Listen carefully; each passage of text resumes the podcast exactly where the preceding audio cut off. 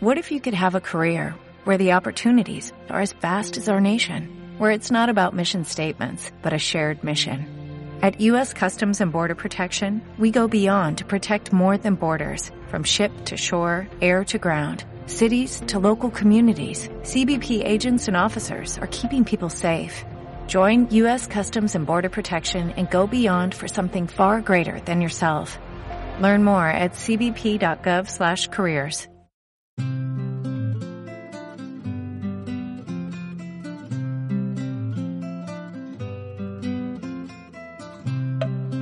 Muy buenas y bienvenido o bienvenida al podcast de Intrépidos, un espacio para los amantes de los viajes que pretende dar un paso más allá y sacar ese intrépido o intrépida que llevas dentro. A los mandos, José Antonio Masia, fundador de Trekking y Aventura, quien conducirá entrevistas para que le puedas sacar el máximo partido a tus escapadas. Contaremos con la presencia de fotógrafos, biólogos, arqueólogos, mochileros, en definitiva, viajeros que te llevarán a descubrir descubrir culturas, fauna, paisajes y sabores a lo largo de los cinco continentes. ¿Empezamos hoy a darle forma a tu próxima aventura? Venga, vamos a ello.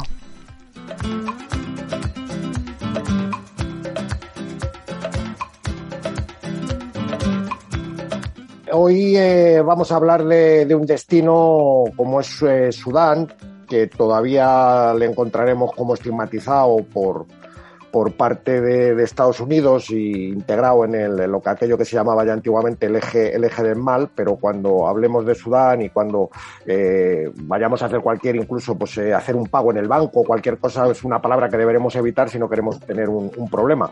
Nada más alejado de la realidad, como creo que, que, será la conclusión a la que, a la que llegaremos cuando, cuando acabemos esta charla, eh, de un país amable, de un país con una gente absolutamente fantástica, de un país interesantísimo y de un país que independientemente de, de, otras opiniones, pues creo que hace bastante tiempo que se, que se alejó de esta, de esta historia, ¿no?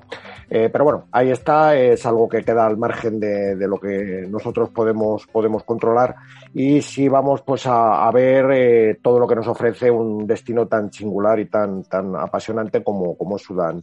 Eh, sin más. Entonces, bueno, hoy tenemos que es el eje fundamental, o sea, yo mi, mi presencia aquí es meramente de, de presentación, es, eh, tenemos a José Ángel Gutiérrez, que aparte de ser una persona que lleva bastantes años colaborando con nosotros y con un eh, perfil eh, integrado en el turismo desde hace muchísimos años o prácticamente toda la vida, eh, pues tiene además las características de, ser arqueólogo y, muy especializado en el tema de, la egiptología, ¿no? Si digo algún término mal, ahora me, me va a corregir él porque no es, no es precisamente mi, mi, terreno, ¿no? Entonces, bueno, pues un poco lo que vamos a intentar es desgranar todo lo que, lo que un destino como como Sudán puede ofrecer, eh, integrarlo también en el concepto de arqueología, egiptología, etcétera, etcétera, para, para poder sacarle todo ese jugo y que es probablemente lo, lo, lo, sustancial de este programa. ¿no? El otro día hablando con unos, unos clientes que tenían previsto pues, un, el organizar un pequeño grupo para, para el, año que viene y tal, y les decía, a ver, eh, ir a, Sudán sin un eh, especialista probablemente te estás perdiendo una parte muy importante de, del viaje, ¿no? O sea, evidentemente el país va a estar allí, la amabilidad de la gente la vamos a encontrar en cualquier rincón, pero nos vamos a perder todo lo que, eh, todo el aporte de historia y todo el aporte eh, vital que tiene todas esas eh, templos, eh, ruinas, etcétera, que lugares arqueológicos que vamos a ir encontrando durante, durante la ruta, ¿no? Entonces eso es lo que queremos poner un poco en valor y bueno, no me enrollo más, le, le dejo ya a José Ángel que nos introduzca en el país y, y luego pues eh, charlaremos un rato pues todas las preguntas que podáis tener pues la, la, vamos a ir poniendo a ir poniendo sobre la mesa para, para sacar de esta charla pues lo, lo máximo posible. Entonces, sin más, eh, José Ángel Gutiérrez, pues eh, bienvenido, muchas gracias por estar aquí. Nada, y, vosotros. y te dejo todos los trastos para que, para que te, te encares este, este acto. De acuerdo. Gracias, eh, José Antonio. Eh, buenas tardes a todos. Gracias por estar aquí y utilizar un poco de vuestro tiempo en intentar conocer un poco eh, pues uno de los lugares más interesantes de toda África y que tuvo una gran re relevancia en todo lo que fue el mundo antiguo y el mundo mediterráneo, ¿no? Eh, hasta la Edad Media. Por lo tanto, es un, es un viaje que, como bien ha dicho José Antonio, afortunadamente está ahora en un proceso muy interesante de cambio durante muchos años ha estado con una, una república que, bueno, era islámica, que estaba fuera de los, de los órdenes de, de, de, del mundo. Y, bueno, últimamente, después de, de, una transición democrática en la que muchos países, entre ellos Francia e Inglaterra, eh, han estado, y sobre todo Estados Unidos, pues intentan, sobre todo, dado que el país está prácticamente sin explotar, y las riquezas que contiene, pues que intenta facilitarles y que vaya todo muy bien, eh, evitando que por lo menos sea China la que se lleve todo el pastel, ¿no? Por lo tanto, se han hecho ya relaciones incluso con Israel. El gobierno está recibiendo ya con Estados Unidos la quitado de la lista y es un país que ya está empezando a recibir, a recibir ayuda en ese sentido, ¿no? Porque está muchas cosas haciéndose. Se va a ver, podemos ver ahora todavía un Sudán que dentro de 15 años no va a ser el mismo es como ir a Egipto y ir en 1975 e ir 15 o 20 años después. Pues entonces, o en una Jordania, ¿no? Entonces es algo es que, que no se puede ver. Por lo tanto, tiene la particularidad que todavía vamos a poder disfrutar eh, de mercados antiguos, de mercados eh, donde está la gente todo, todo el día, vamos a hacer la compra, vamos en una expedición. Nuestros viajes no son muy numerosos, menos siempre de 15 personas, porque eh, siempre hemos considerado entre quien Aventura que, que eh, si se quiere dar un aspecto diferente, tú no puedes ir con 35 personas a hacer visitas. Sobre todo cuando el país no está preparado como Egipto. Supongo que muchos de vosotros ya conoceréis Egipto, ¿eh? si no me equivoco, y habréis visto, bueno, lo que el desarrollo turístico, Sudán, es como un Egipto de 1930, 1940 algunas veces, ¿no?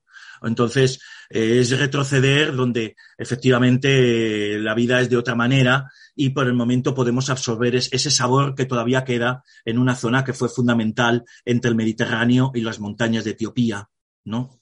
Entonces, el viaje pretendemos ver lo que son patrimonio de la humanidad, principales centros, y sobre todo es importante en ese sentido que no hay tantas publicaciones como de Egipto. Evidentemente eso no tiene interés. ¿eh? Todos los que estudiamos eh, egiptología y, arqueología, pues ya podíamos eh, hace muchos años tener la oportunidad de poder documentarnos, ¿no? De libros y, de dinastías de faraones pero los reinos que vamos a visitar en este viaje son reinos de las que no hay apenas, eh, se descubrieron a finales del siglo XVIII, perdón, XIX, se han excavado en los años 20 y 30 y ahora se está haciendo una labor de nuevo ¿eh? de búsqueda participando muchas eh, excavaciones. Eh, nosotros ya, como tenemos, vamos a casi todos los años a Sudán, pues ya nos conocen los directores de las excavaciones y es muy interesante de poder muchas veces, pues que el propio director de una excavación nos pueda enseñar qué es lo que, cuáles son sus trabajos o qué es lo que están haciendo, puesto que el periodo para ir a Sudán es muy pequeño, es entre noviembre y marzo. Después te cueces de calor. Después no se puede ir. Y entonces, pues justamente en ese tiempo también están las misiones arqueológicas. Y ahora mismo hay muchas universidades excavando y sacando de la arena, pues, una unos reinos, unas civilizaciones que han sido fundamental, no solamente en el desarrollo de la historia antigua, sino también de la Edad Media, ¿no? Con ciudades con basílicas cristianas, eh, vamos a encontrar tumbas de faraones, vamos a, a ver necrópolis de pirámides, donde Sudán es una tierra, el antiguo Kush, eh, que como lo llamaban los egipcios, donde hay más de 80 pirámides, hay más pirámides que en el propio Egipto, ¿no? Y entonces es fundamental porque vamos a ver el hilo que conecta el Mediterráneo y lo que después fue el reino helenístico de Alejandría con todo lo que es el Valle del Nilo hasta las montañas de Etiopía. Por lo tanto, vamos a ir viendo una sucesión de civilizaciones que se han solapado en el tiempo y que nos permite verlo con mucha tranquilidad. Una de las cosas más interesantes de este viaje es precisamente, yo siempre lo he recomendado y es una experiencia para todo el mundo inolvidable, es que vamos a estar solos. Prácticamente vamos a ver los monumentos solos. Vamos a ver a la gente, por supuesto, vamos a convivir en sus casas, vamos a, a, conocerlos, vamos a ir al mercado, vamos a tomarnos un té con ellos, por supuesto que sí, pero tenemos la ventaja, y os aseguro que es una real maravilla, el poder ver templos faraónicos o, o necrópolis de pirámides y estar absolutamente solos. Eso tiene la ventaja, puesto que el turismo todavía no está llegando y no ha llegado la fibra de construcción de hoteles que ya pronto llegará, porque todo es inevitable. Entonces, el rico patrimonio que tiene Sudán es tan impresionante que, lógicamente, la UNESCO está interviniendo mucho y entonces es importante de verlo ahora, porque ya os digo, es un país en pleno desarrollo, con minas de litio, eh, con, con, riquezas por todos los lados, y eso va a hacer que, que se cambie la concepción en, en, unos pocos años. Entonces es un buen momento para ir, especialmente ahora, después de una pandemia, puesto que al, no, estar con mucha gente, no vamos a estar en ciudades de 20 millones de habitantes, ¿no? sino muy solos. Entonces hacemos como una pequeña familia y entonces eh, tenemos la experiencia, pues bueno, de dormir en el desierto, dormimos al pie de las pirámides de Meroe y entonces pues hacemos nuestro desayuno, nuestra, compartimos las experiencias del día y estamos solos, solos, bajo una bóveda de, estrellas maravillosas y, y, solos en los monumentos. Realmente eso es un lujo, ¿eh? eso es un lujo que nos permite ir en nuestra, pequeña caravana de cuatro o cinco jeeps, donde llevamos nuestro cocinero, donde llevamos nuestros choferes y llevamos un guía que es arqueólogo también, como yo. Y entonces, pues bueno, pues establece la oportunidad de poderos explicar con una documentación pues bastante elaborada, eh, pues todo lo que aquello para que podáis disfrutar de todo lo, eh, la sensación de descubrimiento de todos los hallazgos nuevos que se están haciendo. Y es un viaje muy completo, ¿eh? Y permite, pues bueno, pues tener experiencias, como digo, de dormir en el desierto, de poder compartir eh, casas, casas de nubios y hacer una, y poder conocerlos muchísimo mejor. Y el equipo humano, bueno, pues es fabuloso y en ese sentido, pues es un viaje de familia, ¿no? Un viaje para conocer, un viaje de estudio, para sumergirte en unas civilizaciones que cada vez tienen más auge, que cada vez se divulga más y que ahora mucha gente está corriendo por intentar ir entonces yo sí recomiendo que cuanto antes se pueda hacer. Aquí en, el mapa que tenéis aquí eh, se dibuja un poco lo que es el itinerario, ¿no? Veis que en la parte de abajo está la ciudad de Jartum, que es la capital del Sudán, donde se une el Nilo Blanco y el Nilo Azul. Justamente desde esa ciudad cruzaremos el desierto de Bayuda, aproximadamente unos 600 kilómetros, para evitar esa curva, ¿eh? Que hace el Nilo, que podéis ver ahí que hace el Nilo y que antiguamente era la vía de comunicación principal de las rutas caravaneras, ¿no? Porque el tiempo siempre ha, sido una cosa muy esencial. Ya una vez que lleguemos al Valle del Nilo, iremos remontando, visitando, como podéis ver, hasta casi la segunda catarata del Nilo. Ahí al norte tenéis a Busimbel, que es la, la frontera de Egipto, exactamente donde está ahora la flecha, es a la segunda catarata que está toda ya inundada, pero vamos a subir casi, casi, casi hasta esa segunda catarata. Con lo cual, después vamos a ir bajando desde lo más antiguo, como es el reino de Kerma, que es la primera civilización de África, la primera civilización que ya los griegos hablaban de ella, y segundo, vamos a ir bajando, visitando lo que fueron los antiguos centros de las dinastías de los faraones negros, una de las cuales, la 25, gobernó también en Egipto. ¿Eh? y fueron expulsados por los asirios. Por lo tanto, tenemos mucha información y es fascinante ver el lugar de estos faraones que ocuparon Egipto, curiosamente. Y ya una vez que tenemos ahí a la izquierda el mapa de Gebel Barca, la antigua capital, ahí vamos a ver dos necrópolis, vamos a hacer un crucero por el Nilo, un paseo en barca muy agradable, ¿eh?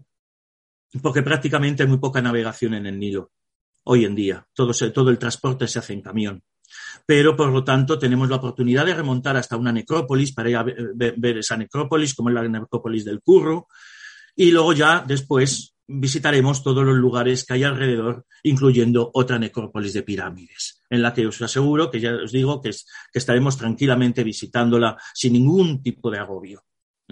Ya posteriormente cruzamos de nuevo el desierto de Bayuda y nos dirigimos hasta, el, hasta la ciudad de Meroe, la segunda, la segunda capital de, de, los reinos de los faraones negros, ¿no? Donde aquí ya desarrollaron sus pirámides, sus necrópolis de pirámides. Vamos a visitar el templo de Amón y vamos a visitar una serie de templos, incluyendo el templo más al sur que existe del templo de Amón, del dios Amón egipcio, el templo más al sur ya en la sexta catarata.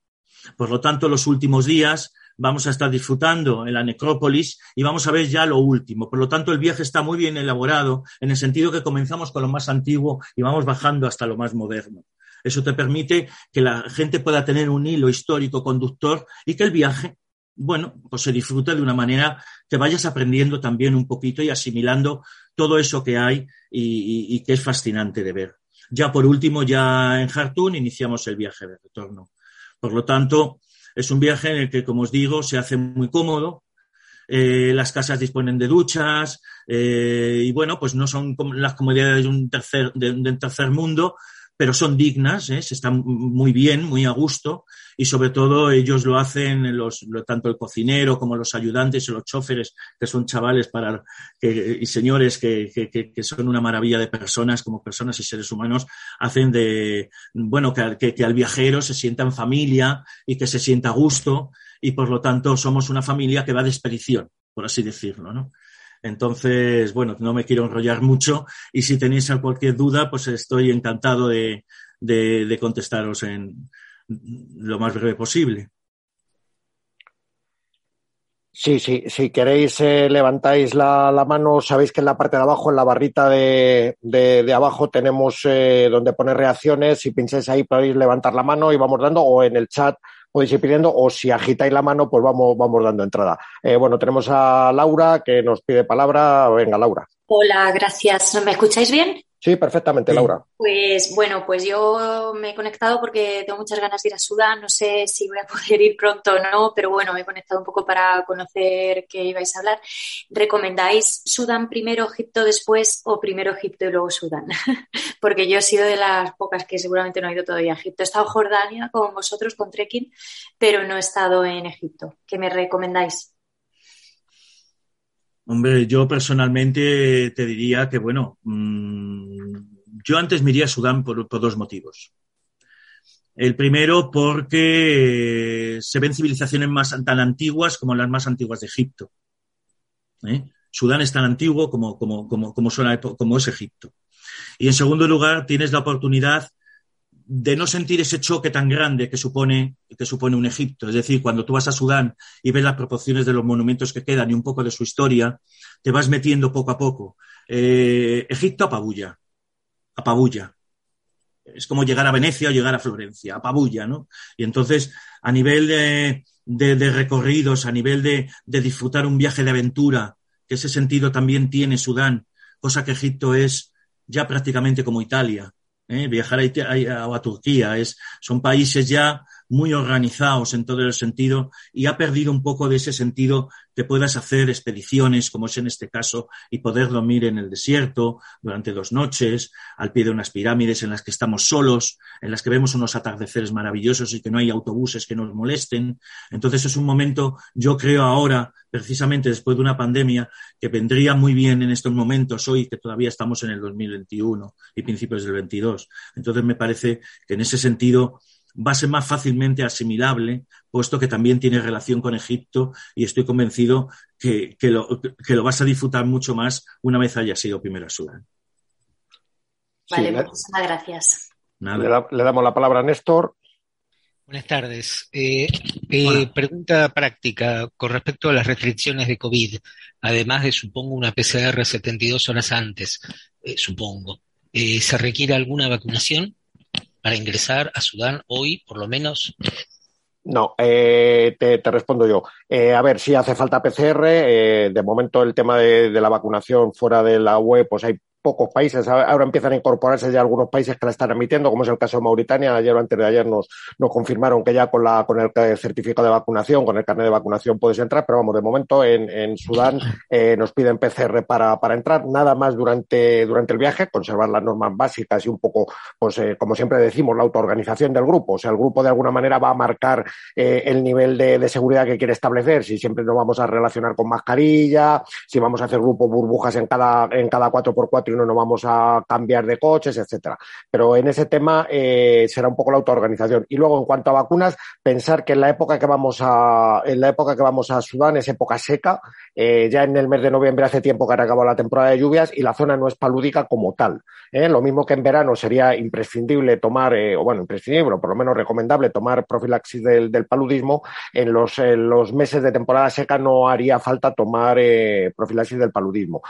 Por lo demás, siempre recomendamos eh, pasar por sanidad. ¿eh? En sanidad nos van a dar las pautas sobre, sobre lo que necesitamos, sobre lo que podemos o sobre los peligros eh, supuestos que pueda haber y ahí ya cada persona toma su, sus decisiones al respecto. Con lo cual, obliga, obligatorio no hay nada. Eh, y recomendable pues eh, pueden ser pues eh, cuestiones como perdón como como tifus como tétanos etcétera pero no por problemáticas específicas del país sino simplemente porque vamos a vivir en la naturaleza durante días y entonces pues un arañazo un corte cualquier cosa relacionada con el con el con lo que es vivir en el campo o vivir en la naturaleza pues te puede traer algún algún problema no entonces pero vamos no no por unas cuestiones específicas. Entonces como recomendación nada obligatorio. Prevención del paludismo mm, queda a, que cada persona tome sus decisiones y luego cosas que no son específicas como pueden ser eh, el tifus o, la, o la eh, como decía, eh, Sí, bueno, estas esta dos que, que, he comentado antes, ¿no? Pero esto ya sería, digamos, pues voluntario para que la tétanos y, tifus, para que cada uno pues tomara la, decisión al respecto. Pero vamos, obligatorio nada. Bueno, es decir, que, para, en síntesis, lo que hace el COVID no es necesario. Yo soy de Argentina, no tengo, tengo la Sputnik, entonces eh, no tengo una vacuna aprobada por la EMA. Mm. Eh, entonces, no tendría problemas para ingresar a Sudán. Eh, PCR, en ese tema estamos, estamos, iguales. O 72 horas antes. Pues hay sitios que son noventa y tantos, no sé ahora cómo, cómo está, porque esto van cambiando, no sé cómo está, cómo está Sudán, pero vamos, mínimo 72 horas. Hay países que están pidiendo cinco días, o sea que, pero vamos, te lo tendría que mirar exactamente, porque no sé ahora en este momento cómo, cómo, cómo están pidiendo. Gracias. sobre todo en, vuestro, si tú vinieras de Buenos Aires, sí sería conveniente saber porque los vuelos se, demoran días. Entonces ahí ya precisaríamos exactamente para saber qué, tiempo y cuándo te tendrías que hacer la PCR. Por eso me, preocupaba si era 72 o no. Por eso, gracias. Pero bueno, eso te, lo confirmaríamos. Sí, ¿alguna, ¿alguna pregunta más que tengamos por aquí? Sí, eh, Paco. Bueno, yo es una circunstancia muy personal, o sea, debido a un deterioro que tengo en la columna, pues eh, me preocupa el viaje en el sentido de que hay que hacer un recorrido muy largo en, Jeep y una parte del recorrido en el desierto. Yo quería saber si esto eh, mm, es complicado para que tengas el dato. Este año pasado no por el COVID, pero el anterior estuvimos en Etiopía, hicimos el recorrido bien. O sea, mm, pero en lo que es el desierto, lo que es, lo que es carretera, bueno, no tengo ningún problema, pero mm, no sé si el desierto, las pistas del desierto, tienen unas características que pueden afectarme a, esa dolencia. Vamos a ver, mira, Paco, te contesto yo. Yo estoy operado de la L2, llevo una pieza de titanio desde el año 2013. ¿Vale? Tengo una cicatriz de nueve, con nueve puntos y llevo una pieza de titanio. Y yo soy muy quejica con los riñones, muy quejica. Pero mira, son Toyotas coches grandes. Parecen salones de una casa. No son coches normales, son gigantes. Punto número uno. Cuando en lo que es pista del desierto, nosotros no vamos como en, como en Túnez, haciendo eses. Son pistas de, de roca, de tierra, donde lo que hay son guijarros. Me explico, es tierra dura, es tierra blanda y el resto está saltado. Con lo cual, realmente, y si tenemos que ir, se va despacio, se va despacio, muy despacito, donde ya hay marcas de otros coches que suelen ir por allí. ¿Me explico? Es decir, no vas a tener en ese sentido mucho problema. Los coches son muy confortables. Y ya te digo que yo no lo recomendaría. Yo estoy operado de, de la espalda, ¿sabes? En ese sentido, quédate tranquilo porque el desierto que vamos son desiertos de, roca, de roca dura, ¿sabes? No, no estamos subiendo y bajando dunas. En ese sentido, no es un viaje absolutamente para que va, es, es muy descansado, ¿eh? En absoluto. No, no, no, no. Fenomenal. Y ya para, rematar, si tuvieras alguna bibliografía con relación a, a Sudán que nos pudieras recomendar, pues te lo agradeceríamos también para ir. Vale, sí, sí, perfectamente. Yo le voy a preparar, le preparo un par, tres o cuatro, tres o cuatro libros en ese sentido y, y se lo y se lo mando a y te lo mando, José. Si quieres, o te lo mando a, o que me, me, facilite, me facilite José Antonio tu, tu correo y yo te lo mando. Porque hay, hay guías de estas guías turísticas, hay alguna también... Es que no, no es un país, ese, es el problema, que no es un país que esté muy publicado a nivel... Ese, es precisamente el tema. Por eso es importante llevar un poco una supervisión eh, de, de, alguien que tenga el conocimiento de poder interpretar lo que va a saber, ¿sabes? Hombre, en ese sentido, pues yo ya me, ya me, conoce, ya me conocen en trekking hace muchos años y los clientes que han viajado conmigo, pues bueno, nos hemos ido luego después por Camboya y, iremos a Egipto eh, próximamente, ¿no? O sea, en ese sentido, lo que pretendo es, bueno, que, la gente disfrute de la historia y, y hacérselo bien y en ese sentido se va con una documentación y no hay ningún problema. Nosotros hacemos muchos viajes, hacemos clases por la tarde. Antes de empezar a cenar, mientras el cocinero está haciendo la cena, hacemos un repaso del día y bueno, ponemos en, eh, allí nos sentamos en la mesa todos y bueno, pues si alguien tiene una, una duda, oye, este templo de, que hemos visto, eh, qué era, qué fue lo que pasó, es decir, por lo que se intenta es bueno de, de intentar eh, que tengáis una mayor comprensión y en ese sentido, bueno, por los que nos hemos dedicado muchos años a la, a la, a la docencia, pues sabemos un poco, en ese sentido, un poco que la divulgación es importante muy importante, para que se le pueda sacar y extraer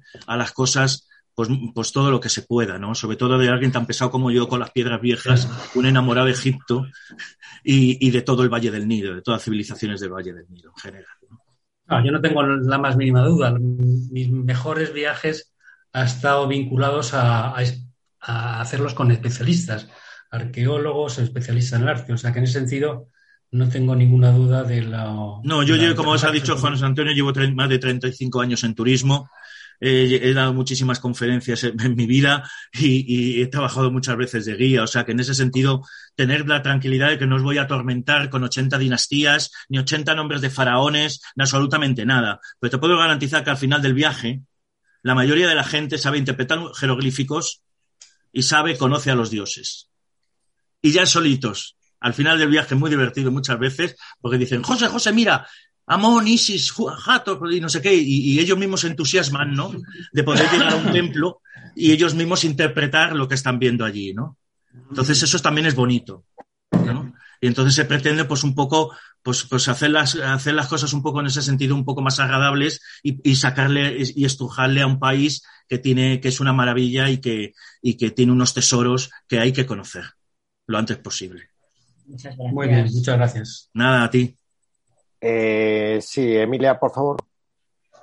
Eh, bueno, yo era más bien confirmar que el viaje que vamos acompañados, o bueno, los que vayan al viaje finalmente con José Ángel, solamente lo vais a seguir haciendo en diciembre, ¿verdad? De momento es la salida que tenemos eh, programada, eh, posiblemente en el primer trimestre del, del, 22, pero de momento está todavía en, proyecto, o sea, no, no tenemos eh, fechas cerradas porque también depende, estamos preparando con José Ángel un poco la programación del, del 22 y, como gira en torno a él este tipo de cosas, pues estamos todavía en, digamos, en periodo de negociación de calendario. entonces, sí, solemos hacerlo por lo menos un par de veces al año, procuramos hacerlo, pero la, la de momento la salida que tenemos es esta de diciembre y para, el 22 haremos, pero todavía no, no tenemos fechas, Emilia. Vale. De todas formas, como me imagino que te va a mandar bibliografía fundamentalmente cultural e histórica, porque bueno, ya ha quedado claro que los que estamos un poco también en este mundo y demás, pues ya sabemos que Sudán pues es un destino muy desconocido y, no hay, digamos, guías al uso. Entonces me imagino que te proporcionará algún libro más de carácter cultural y de carácter histórico. Sí, a nivel, a nivel un poco general y que, y que bueno que se pueda hacer. De todas maneras, en ese sentido, bueno, eh, ahí, ahí, se han hecho publicaciones eh, y, en ese, y en ese sentido se pueden encontrar cosas, se, se pueden encontrar cosas, cada vez hay más cada vez hay más. Lo que pasa es que, por ejemplo, sí las hay en inglés. En inglés sí las se encuentra, son francés también. no era simplemente. Claro, en castellano el problema es que muchas editoriales no han considerado todavía que es interesante gastarse en traducirlas. En inglés sí las encuentras, ¿eh? y en francés también. Porque hay mucho turismo francés y mucho turismo inglés y también eh, turismo nórdico. ¿Eh? gente que, que, que, te los encuentras por allí en grupos muy, muy, muy pequeños, pero gente muy interesada y que sí hay de grupos de, de franceses también. O sea que en, en, en Francia eh, tienen mucha afición por esto, en Italia también, en Italia. Y sí hay guías, eh, ahora recuerdo que sí, en, en, en, Roma, en las librerías romanas, veía yo, me encontré con guías de Sudán en italiano. Sí, sí. No, era solamente sugeriros que cuando le proporciones la bibliografía y demás, a José que, bueno, pues que nos la haga circular, como él tiene nuestras direcciones de correo. Ah, vale, vale. No, no, pues yo se lo mando a, José Antonio, se lo mando a José Antonio y él ya, él ya lo manda. José Antonio ya, como nos tiene localizados, pues nos lo puede hacer llegar. Sí, no, la semana que viene mismo lo ya, lo ya lo podéis tener. Tomo, tomo nota de ello, Emilia. ¿Eh? Pues nada, gracias. Nada. Nada, vos, a ti. ¿Alguna cosita ¿Alguna, pregunta tenéis o hay algo que os llame la atención? ¿Que queráis saber? Eh, una cosa, yo hago un, poco como, como hablo con la gente y es algo que cuento habitualmente, cuéntanos un poco cómo son las casas nubias, o sea, cómo es ese tipo de alojamiento, qué, nivel de, mm. comodidad tiene o de incomodidad, eh, si son habitaciones dobles, compartidas, cómo son los baños, un poquito de ese tipo de cosas y también un poco cómo se organizan los campamentos, ¿no? En las tiendas de campaña, bueno, cómo, cómo en la vida, si hay mesas, sillas, ese tipo de cosas. Sí, eso no hay ningún problema porque vamos equipados absolutamente de todo. Entonces, primero lo que, lo que se hace, las, las, las casas nubias son, en algunos lugares son pequeños alojamientos, pequeños alojamientos que tienen, que tienen, son habitaciones separadas, que tienen de estilo nubio, absolutamente. Luego tienen un, el, el, la cafetería al lado de, del Nilo, donde tú allí es la cafetería del, del, pueblo, donde allí te puedes encontrar a toda la gente del pueblo mientras tú estás cenando, ¿no? Entonces es muy agradable y las, las casas son normalmente de dos, de dos camas, en concreto en Dongola son de dos camas con su ducha separada, luego por con un pequeño porche en la parte delantera. Son muy bonitas, son muy bonitas porque la arquitectura nubia, ya lo veréis, es, es, es, una arquitectura que utiliza mucho el barro, ¿no? Y entonces tienen un color ocre y un buen gusto para, para, para, para hacerlas. Luego en otros sitios vamos a casas de, que son de, personas, de propios nubios, de familias, que allí la familia viven todos juntos en distintas habitaciones y lo que hacen es que algunas de esas casas que tienen ya preparadas para ciertos, eh, ciertas expediciones como la nuestra y que ya la utilizan para los turistas. ¿no? Entonces son habitaciones que están decoradas a lo mejor eh, pues, pues muy sencillas, eh, con su, sus camas, algunas tienen dos y incluso tres camas pueden llegar a tener.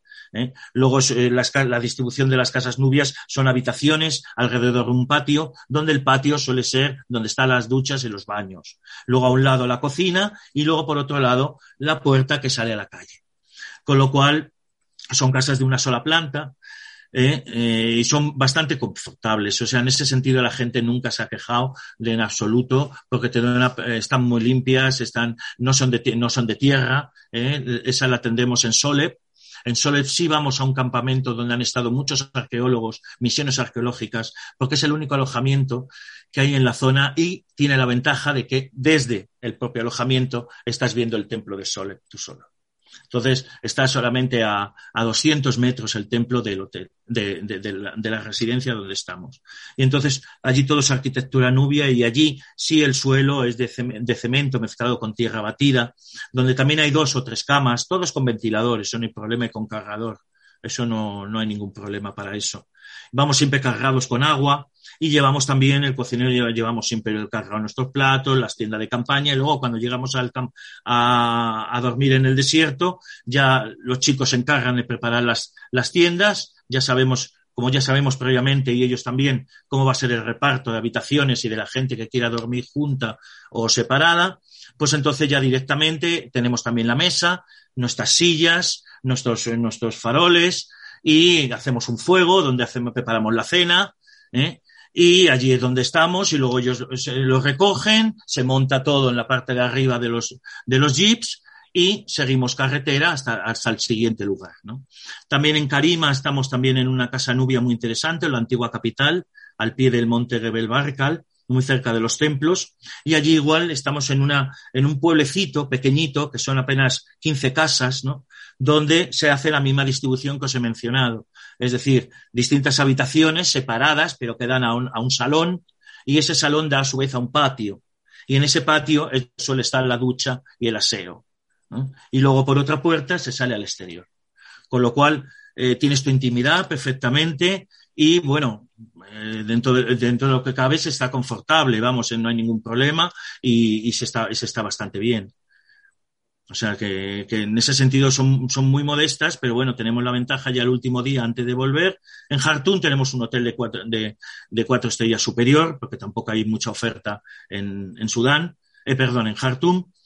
Y lo que hacemos el último día, cuando ya un poco de despedidas, que dormimos al pie, eh, también volvemos a sacar las tiendas, pero en, en, este, la, en, este, en esta parte, en dentro del recinto Patrimonio de la Humanidad con lo cual tenemos la ventaja de poder estar al lado de las pirámides y de disfrutar de verdaderos espectáculos de atardeceres y amaneceres realmente muy hermosos. Y ya con eso ya nos despedimos, porque normalmente por los salarios de los vuelos, ya de Jartum, ya llegamos y enseguida ya nos vamos directamente al aeropuerto para ya regresar a España.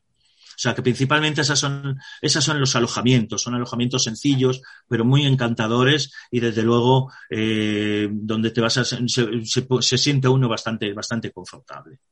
Eh, ¿Qué te iba a decir? Eh, ¿Mesas, sillas en el, durante los días de campamento se utilizan? Sí, sí, sí, eso como, te, como lo he mencionado, lo llevan todo en la parte de arriba, luego bajan ellos las mesas, tenemos nuestras sillas donde comemos perfectamente, no hay ningún problema. Las, las tiendas llevando doble, pues las tiendas normales, y, y ya está, perfectamente no, no hay ningún problema. Y entonces se hace la distribución de las tiendas, las ponemos en círculo, siempre lo hacemos en círculo, al lado de una duna, principalmente, y allí tenemos la mesa, tenemos, hacemos los desayunos, la cena y hacemos el desayuno por la mañana.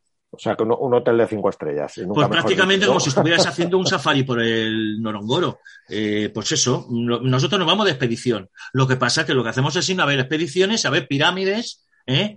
antiguas ¿eh? y a ver pirámides y templos chulos donde vamos a estar solos ¿eh? y donde mmm, podemos disfrutar de, de, de, de, la sensación del viaje y todavía un poco esa sensación romántica que tenían los viajeros del siglo XIX de sentirte tú que estás descubriendo el propio edificio o las propias ruinas, ¿no? Porque como no hay, estamos solos, pues es, un, es una ventaja bastante considerable, ¿no? Aparte que, bueno, que tendremos la oportunidad de ponernos en contacto con excavaciones que están excavando en los distintos yacimientos que nosotros visitamos. Eh, una, una, cosita, eh, normalmente en Jartún sí hay, se va al, al eh, las danzas derviches, ¿no? Es una, eso sí. Sí, es... sí esos son los, los viernes. Lo bueno que tiene Jartún es que prácticamente Jartún son dos ciudades. Una, la que está al otro lado del Nilo, del Nilo Blanco, que es la ciudad colonial que fundaron los ingleses en la confluencia, y que por lo tanto tiene todavía los edificios, lo que son los antiguos ministerios. Es muy curioso porque los, los, son los antiguos edificios coloniales de la época británica. Y luego al otro lado hay una ciudad que se llama Ardumán, eh, eh, donde está enterrado, donde está enterrado allí uno de los personajes más importantes de la revuelta contra Gordon de Jartum. No sé si muchos recordaréis la película de Charlton Heston, en la que se revela el Mahdi, que es el nacionalismo sudanés contra, la, contra el dominio británico. Entonces allí está su tumba y Ordumán tiene la suerte de que vamos a poder visitar lo que es el zoco, ¿eh? que el zoco de donde ellos viven, donde tener contacto con la gente, donde tienen los mercados de las especias, donde tienen allí todos los mercados de las telas, las, las joyerías y donde vamos a disfrutar allí tomando un, un té ¿eh? rodeado de la vida de un, de un mercado ¿eh? En un país del África subtropical. ¿eh? Con lo cual, pues bueno, tienen muchas veces la, la, la, cosa esa de que la ventaja de que todavía, como decía, podemos ver un poco el Sudán auténtico, cosa que a lo mejor dentro de 15 eh, o 10 o 10 o 15 años ya no tendremos esa oportunidad. ¿Mm? Eh, lo, lo, que te comentaba de los derviches es en, en ¿no? Eso se hace los viernes, se hace al lado de un cementerio. Uh -huh. Entonces muy interesante porque si tú ves los derviches de Siria o de, o de, Turquía, son más o menos muy similares, ¿no? Van vestidos de blanco ¿eh? y son muy armoniosos cuando están girando. Lo que ocurre es que aquí el Islam tenemos que pensar que estamos en África negra, prácticamente, ¿no? Los nubios son una raza diferente de los negros y de los egipcios, ¿eh? parecen estatuas, verdaderamente son muy altos y son una gente muy hermosa, es una raza muy bella. Y los derviches lo que pasa que lo que hacen es que no se nos olvide que este Sudán es un punto de encuentro entre el Mediterráneo y el Oriente Medio islámico actual ya y el África Negra. Con lo cual puedes ver ahí cosas que evidentemente no sucederían en Egipto, ni en Jordania, ni en Damasco, ni en Estambul. Lo notas perfectamente, porque es mucho más africano. Con lo cual es muy curioso, ¿no? Porque mucha gente cuando ha venido, ah, yo los he visto en Turquía o yo los he visto en Siria, y oye, que son distintos, hacen la misma danza, pero van vestidos diferentes, de colores, y, y bueno, es muy curioso de ver, es muy curioso de ver y aceptan perfectamente a los extranjeros. Estás allí, hacer sus fotos con ellos, está la gente muy contenta y realmente es un momento de festividad que ellos disfrutan, ¿no? Entonces está muy bien. Se, hacen muy largos los trayectos, eh, sobre todo el primero. No, el primero se tarda un poco porque son, pero bueno, hacemos una, hacemos un par de paradas, ¿no? Y visitamos cosas. Entonces, por el camino, eh, que no quiero adelantar, eh, pero sí, vamos, pero se hace bien, se hace bien. Tú vas muy tranquilo, es una carretera que es la que, la fuente principal que pone en comunicación con Egipto y por lo tanto es una carretera amplia, bien, no tiene mucho tráfico y entonces se hace cómodamente y no es muy pesado en ese sentido, porque vas viendo distintos paisajes. Sales de la zona de Jartum y te vas acercando al Nilo, con lo cual ya empiezas a ver cambios en el, en el paisaje, en las casas, y es muy interesante porque es la primera puesta de contacto con lo que no es una ciudad, como Jartum, sino ya lo que es la vida rural en un país como Sudán. Pero por el camino visitamos cosas siempre. El itinerario está pensado para que podamos ver como perlas, vayamos viendo que se van arremolinando al lado del Nilo, pues vayamos viendo precisamente aquellos puntos destacables en los que vamos a disfrutar muchísimo. Cuéntanos un poco cómo son las temperaturas, por ejemplo, en, esa, en estas épocas que, viajamos. Pues mira, la temperatura, nosotros que somos españoles lo aguantamos bien, perfectamente. O sea, que no te hace un calor que te puede hacer aproximadamente, pues por la noche suele bajar, suele bajar. ¿eh? Te puede bajar incluso a 6 o seis o 9 grados, ¿no? Incluso, sobre todo cuando estás, cuando estás eh, eh, hacia más al norte. Cuanto más al norte estamos más frescos. Pero luego durante el día se aguanta perfectamente, puedes ir en manga corta perfectamente, o vamos en camisa para, porque ya estamos habituados y así nos evitamos. Eh, a mí me gusta ir con, con, la camisa, pero vamos, que hay veces que me la quito porque tengo calor. O sea, que en ese sentido no son temperaturas de 45 grados ni de temperaturas de Sevilla en pleno mes de julio o de Toledo en pleno mes de agosto. No, no. Es decir, se disfruta, hace calor, pero se está bien, se está bien, no es agobiante, ni mucho menos. Eh, pese a ser país islámico, con las mujeres tampoco hay especial problema. no, las mujeres no apenas llevan, hay alguna que lleva, que lleva nada más que los ojos abiertos, lo demás va tapada completamente, pero bueno, eso va, como en familias, porque su familia es muy religiosa, pero en general la mujer la vemos que, que, va, todo lo contrario, van por la calle con los niños, hay, hay apertura y no, no, en absoluto, no es un, no es un régimen eh, en absoluto como los de la península arábiga, que te puedas encontrar una cosa así. No, no, hay mucho de, hay mucho de África y, y, la, y ves a las mujeres con los niños y, y no hay ningún problema y se van siempre con su trapo en la cabeza, pero no van cubiertas en absoluto todo lo contrario, y son gente muy abierta. No se nos olvide que esta gente lleva recibir, ha sido cruce de caminos durante, durante muchos siglos.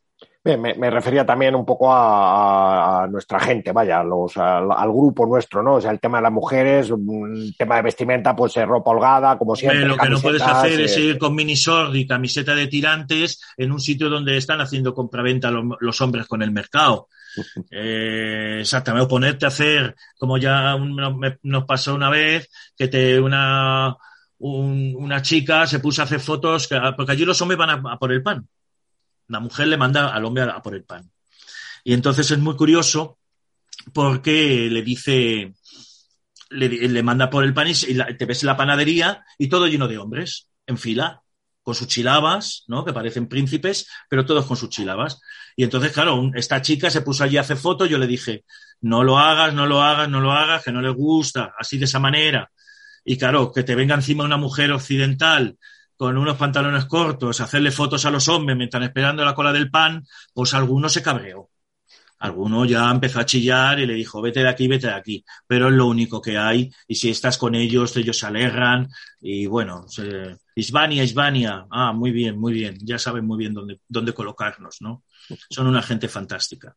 Una gente eh, fantástica. El tema de precios y eso, eh, hay poco que gastarse en este viaje, o sea que es un viaje que prácticamente no, por eso entre otras cosas no hay, no hay una industria turística donde no hay ni reproducciones arqueológicas ni reproducciones ni nada. Pasa, en la zona que pasaremos por algún sitio, la gente, alguna gente suele comprar algún, alguna tela, alguna talla, pero no es un país que esté preparado excesivamente para, para el consumo todavía.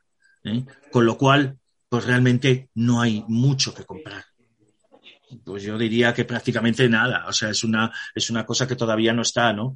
Pero bueno, no hay que preocuparse. En, Meroe, eh, cuando nos, después por la mañana, cuando nos levantamos ya el último día, antes de bajar a Jartum para regresar a España, el mercado viene a. O sea, toda la mañana se pone, se pone toda la mañana ya desde las 7 de la mañana, se van poniendo los, los niños, los padres o los hermanos con los burros, algún camello que otro, y te ofrecen pues las pulseras que ellos hacen para sus mujeres, o te enseñan los collares que ellos tienen, y te van sacando cosas, y ellos tienen allí el mercado, ¿eh? delante de ti, y tú cuando terminamos de desayunar, pues siempre alguna compra acá. O sea que es muy divertido porque ellos van directamente a donde está el guiri. Con lo cual llegan allí, se ponen, exponen como, como se ha hecho durante milenios sus productos y el mercado viene a ti. Con lo cual es una sensación que realmente está, es bastante, bastante agradable, muy curiosa. El, el Museo Arqueológico de, de Jartún eh, es comparable con el del Cairo, supongo que, que, que ni de lejos, Hombre, ¿no? El Eh, Museo, el Museo Arqueológico de Jartum es un almacén maravilloso. Así lo digo. Un almacén maravilloso. Fue construido en los años 60 cuando se construyó la presa de Asuán y hubo que hacer los, los, los, salvamentos de Nubia y la campaña de la UNESCO para salvar, entre otros, el famoso templo de Abu Simbel o el templo de Devot que tenemos aquí en Madrid. Por lo tanto, todas esas campañas de excavaciones, todo eso que se va a quedar debajo del lago Nasser, que como digo, se introduce eh, hasta la segunda catarata del Nilo, se introduce dentro de Sudán, hubo que excavar y sacar cosas fuera, entre ellos tres templos. Esos tres templos están conservados dentro del Museo Nacional de Jartum, en, dos, en tres edificios separados, pero hubo que desmontar el templo piedra a piedra, porque si no se iba a quedar eh, sumergido bajo las aguas. Entonces, este museo fue construido en los años 60, a principios de los 70. Le falta mucho, evidentemente necesitan un edificio nuevo, pero lo que conserva es tal maravilloso, tal maravilla lo que tienen allí los tesoros, sarcófagos, estatuas, joyas, eh, bronces, eh, mm, que, que es, una, es una delicia y es un almacén de maravillas, ¿no? Con lo cual, pues bueno, siempre intento cuando hacemos la visita del museo eh, suplir un poco la falta de documentación que pueda tener el museo con lo que voy explicando y primero hacemos un recorrido del, de- del museo para iros explicando un poco y luego ya dejamos tiempo libre para que la gente quiera sacar las fotos de aquella pieza ¿eh? que le haya llamado más la atención y que se quiera llevar a casa. Así. O sea que es una maravilla verlo, porque conserva cosas muy, muy interesantes y únicas, por supuesto. Muy bien, pues eh, no sé si hay alguna, alguna preguntita más. Llevamos ya como tres cuartos de hora, casi 50 minutos. Sí, a ver, eh, Paco, por ahí eh, eh, te- Paco, sí. te- tenéis que darnos, tenéis que darnos el, el audio. Hola, buenas tardes. No, Hola. yo solamente es preguntar, eh, primero, ¿el saco de dormir tiene que ser muy gordo o, No, no, No, no, no de, no un polar, vamos. O sea, no, no, no, ni mucho menos, ni mucho menos. Bueno, Yo normalmente llevo uno que se abre así como si fuera un sándwich Ah, sí, muy bien. y lo coloco Sí. encima de la cama y duermo con, Vale. duermo con mi pijama y tan a gusto. Bueno, No, muy bien. no, no. Y otra cosa, ¿es conveniente o pertinente llevar lapiceros o algún regalo para los- la, la gente de las casas que nos vamos a alojar? No, nada. Y a los niños. No, porque no por nada. Primero porque hay mucha pobreza, Sí, sí. mucha pobreza y no miseria, diría. No es miserable, pero sí es muy pobre. Entonces, mm, ellos ya tienen sus escuelas, ellos ya tienen sus colegios, ellos ya los ves que van los niños a la escuela, todos a veces uniform- con uniforme en sus mochilitas, eso no les falta. ¿eh? Evidentemente hay unas, hay una, lo vamos a ir viendo, que hay una, una educación más o menos generalizada en los pueblos más grandes, en los pueblos más pequeños, y entonces no les va a hacer falta. ¿eh? Entonces, Se nos ha ido. Ay, se nos ha quedado, se nos ha quedado congelado, a ver si nos, si nos vuelve. No, bueno, te, hago yo ahí alguna, alguna salvedad. Eh, a ver, eh, y esto cada persona toma las decisiones que, piense. Eh, nosotros no somos nunca partidarios de, ir regalando cosas o dar Pero cosas. ya a ver, eh, sí, espera, José, que, te habías quedado congelado y estaba haciendo un eh, breve y, te dejo a ti. Eh, bien, porque al final lo que hacemos es generar dependencia de que cuando llega un blanco, llega un occidental, parece que es Papá Noel que, se le otorga la capacidad de regalar cosas, ¿no? Entonces convertimos a la gente en, mendigos, o sea, porque un niño que no tiene mucho más que hacer, lo que va a hacer es pedir, porque no tiene otra cosa, y pedir a un blanco, y entonces blanco que vean, blanco que se te va acercando y entonces give me, give me, give me o donnez-moi. Eh, depende del idioma y la zona de, donde estemos, ¿no? Entonces, eh, mejor dar sonrisas, mejor dar cariño, mejor dar eh, cosas. Y luego, si quieres hacer alguna cosa, evidentemente hay ONGs o hay, o hay organizaciones que pueden tramitar esa ayuda que va a incidir y va a llegar en lo que realmente es necesario, ¿no? Porque hemos vivido situaciones como me acuerdo hace muchos años en Nepal, donde te pedían lápices y valían los lápices más aquí que allí. Eh, y, en todos los sitios tenía, tenían lápices, ¿no? Pero un chavalín o una chavalina, pues eh, bueno, se pone en la puerta del pueblo y según pasa un blanco, give me, give me, give me, porque es gratis. Y si le saca cuatro cosas, pues es un juguete más. Entonces es, siempre peyorativo y, generalmente incide, incide mal en las, en las comunidades, ¿no? Eh, perdona, José Ángel, que, he interrumpido, te he quitado. No, no, no, no, no, no, no, no. No, pero muy bien, muchas gracias. O sea, simplemente eras por, como un detalle en el sitio donde ibas, al sitio donde ibas a dormir, exclusivamente. Yo ya no, vamos a atravesar ciudades, vamos a ir a visitar mercados, vamos a la compra, porque también tenemos que ir a la compra. Bueno, va el cocinero, ¿no? Pero bueno, si quieres la acompañas y pasamos allí, damos, vemos los puestos, vemos allí como la gente, pues bueno, mm, hace sus cosas y nos sentamos a tomar un té con, eh, con ellos, en los bares de ellos, por supuesto, y la gente es súper, súper agradable, ¿no? Es el país del incienso, yo siempre lo digo porque huele incienso todo Sudán. Como lo tienen allí y es una cosa tan antigua, tan arraigada de los antiguos pebeteros de los templos, siempre para evitar las moscas que pueda haber, siempre hay pebeteros de incienso en cada sitio. Con lo cual, el aroma es que se te transporta a la antigüedad, ¿no? Y es una, es una delicia porque, porque todavía ves que efectivamente esa, son, son, cosas que se utilizaban en el mundo antiguo y que todavía en Sudán es una cosa que, que allí la gente está utilizando continuamente, siempre con sus carboncitos, su incienso, eh, que están respirando y con lo que perfuman desde una cafetería, una tienda, una terraza, un puesto, y es muy agradable. Es el país del incienso, realmente.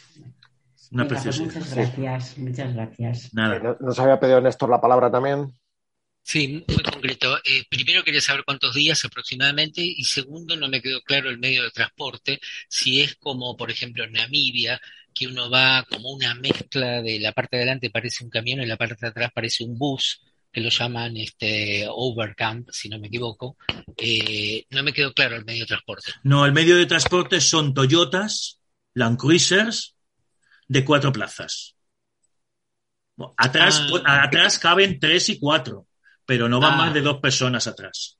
Con lo cual, estás como en un sillón de eh, eh, con un sitio y a veces, bueno, hay gente que, bueno, van tres amigas o va, o va, nos ha acompañado matrimonios con, con, algún hijo que se han sentado tres atrás. O sea que perfectamente caben tres personas atrás. Estamos hablando de Toyotas enormes y ese es el medio de transporte que tenemos. Luego cogeremos, incluso tenemos que coger un ferry para cruzar el Nilo, meter los coches es una experiencia muy, muy interesante meter los coches en una barca para que nos lleve el ferry a la otra orilla y, y entonces lo único que, que, nosotros tenemos es el medio de transporte y luego que haremos un pequeño crucero o, va, visita, hacemos dos cruceros, uno en Jartún para ir a visitar la confluencia del Nilo Blanco y el Nilo Azul desde el agua, que eso es una experiencia maravillosa, porque toda la vida viéndolo en el mapa en los mapas, en, en los atlas, veíamos que el Nilo se separaba en dos, ¿no? Eran dos Nilos que se unían en uno. Y ahora tú vas a poder estar allí viéndolo desde el agua.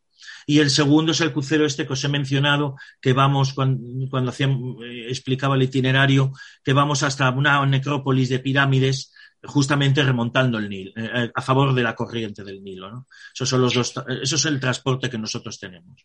Entonces, eh, aproximadamente qué cantidad de días el tour y aproximadamente qué tamaño es el grupo, entonces. Sí, esto te, contesto yo. El, programa estándar que tenemos, que es el que habitualmente trabajamos, es el de 11 días, 11 eh, días desde España a España. Eh, normalmente sales, llegas allí de madrugada o llegas muy, muy temprano en la noche, con lo cual da tiempo incluso a dormir el primer día, la noche del primer día ya se pasa, se descansa en Jartún y luego el último día se sale y se llega en el día a España. ¿eh? Te hablo de España a España. Entonces, con 11 días es el programa estándar que tenemos, que entendemos que es el, que reúne, bueno, sobre el que ha estado hablando José Ángel, que ya has visto que es un programa tranquilo. Grupos máximos, 15 eh, personas, o sea, más de 15 personas no, no trabajamos nunca. Gracias.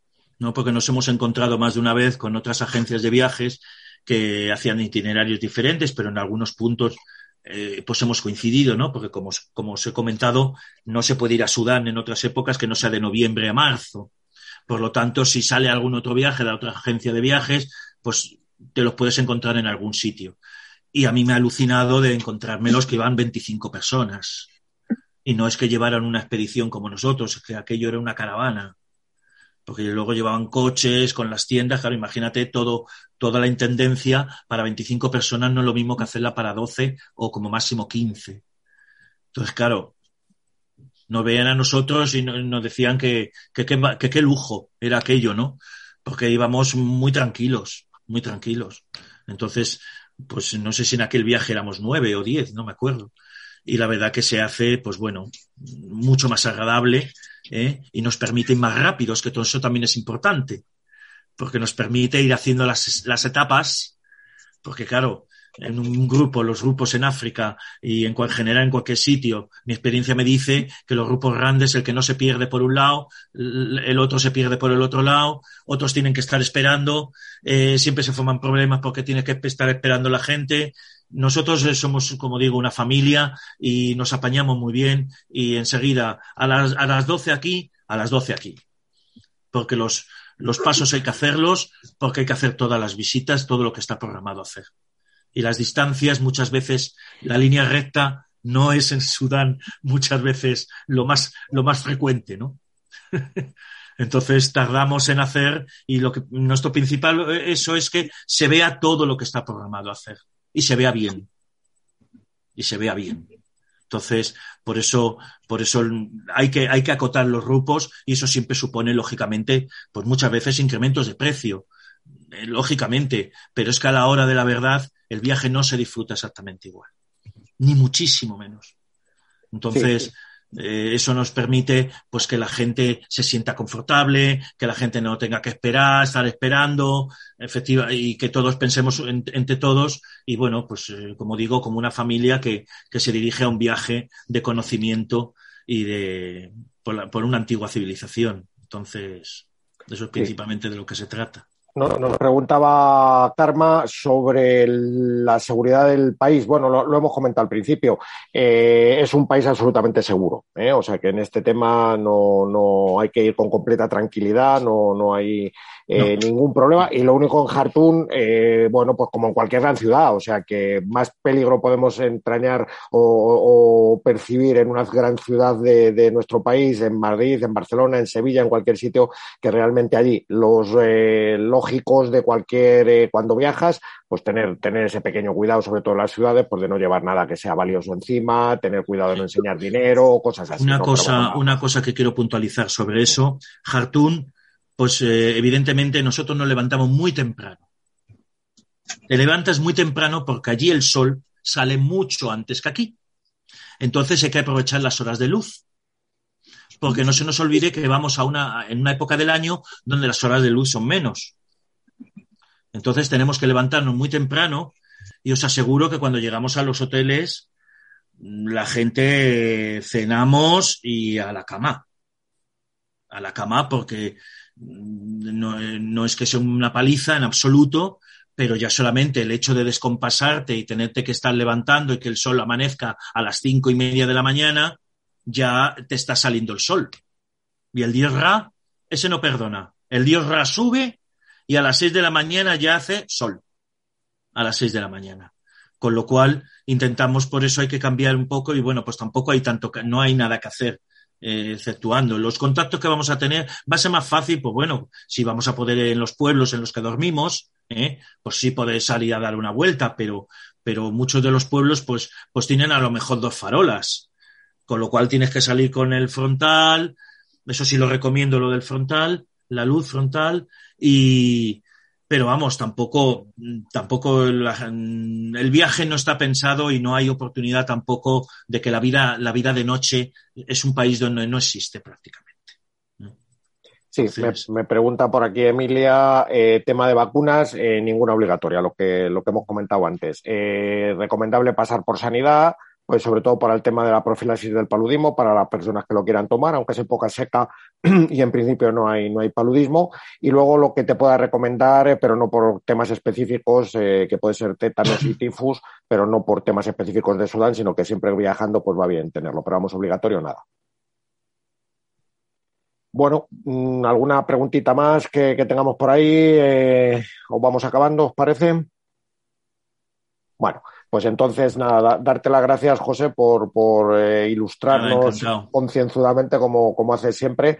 Y bueno, yo creo que, que de alguna manera pues hemos eh, hecho un buen repaso de lo que, de lo que es Sudán, de lo que ofrece Sudán y de lo que eh, contigo de tu mano se puede, se puede descubrir y interpretar y conocer. Y nada, bueno, pues emplazaros a no, para terminar un momentito, José, lo único que quiero decir y añadir a lo que estás haciendo antes que cierres es simplemente deciros que eh, la intención que nosotros hacemos estos viajes es de que se os convierta en un viaje inolvidable. Y afortunadamente la experiencia que tenemos así nos lo dice. ¿eh? Y la gente que vuelve lo considera que es un viaje muy especial, muy bonito, eh, que ha merecido muchísimo la pena y que lo que se pretende es que, bueno, que, que, nos olvidemos de este siglo XXI en el que estamos y que retrocedamos un poco, ¿no? Para conocer un, uno de los países míticos ¿eh? eh de toda la antigüedad, eh, de la cual hablaban los escritores antiguos y que fue tan importante en, en, en todo el Oriente Antiguo y que, que, se permite también como punto de conexión con el África más profunda, ¿no? Y entonces creo que esa es la intención que, que, tenemos y que lo que queremos es que se disfrute, que lo disfrutéis de una manera tranquila y sobre todo que podamos viajar con sosiego, con tranquilidad y convirtiéndolo todo todo en un viaje inolvidable. Eso es principalmente la labor que queremos hacer. Muy bien, pues nada, gracias por, por vuestro tiempo y bueno, pues ya sabéis, sea en este o sea en otro, eh, el, tema es que se, Sudán eh, hayamos aprendido todos y todas un poquito del destino y bueno, pues eh, ahí está, la, la, oferta está y si no es en esta vez es en otra y si no es con nosotros, pero el país está, está ahí y merece, merece la pena conocerse, que es también un poco el interés que, que teníamos de, de, demostrar un poco todo lo que, lo que encierra un destino tan apasionante. pues nada, muchas gracias a, a todos y hasta, hasta la próxima. Gracias. Muchas gracias. Nos esperamos. Nos esperamos. Chao. Chao.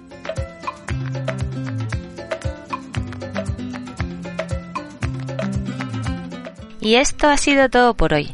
Espero que hayas disfrutado de esta entrevista. Si ha sido así, por favor, haz una valoración o comparte este episodio para poder llegar a más aventureros intrépidos como tú. Te recuerdo que en las notas que acompañan al podcast en www.trekkingaventura.com barra intrépidos encontrarás enlaces a la información relacionada con la entrevista y que si te suscribes a la Intrepidus Letter cada viernes te llegará un email cargado de ideas y sugerencias para afrontar tus pequeñas y grandes escapadas.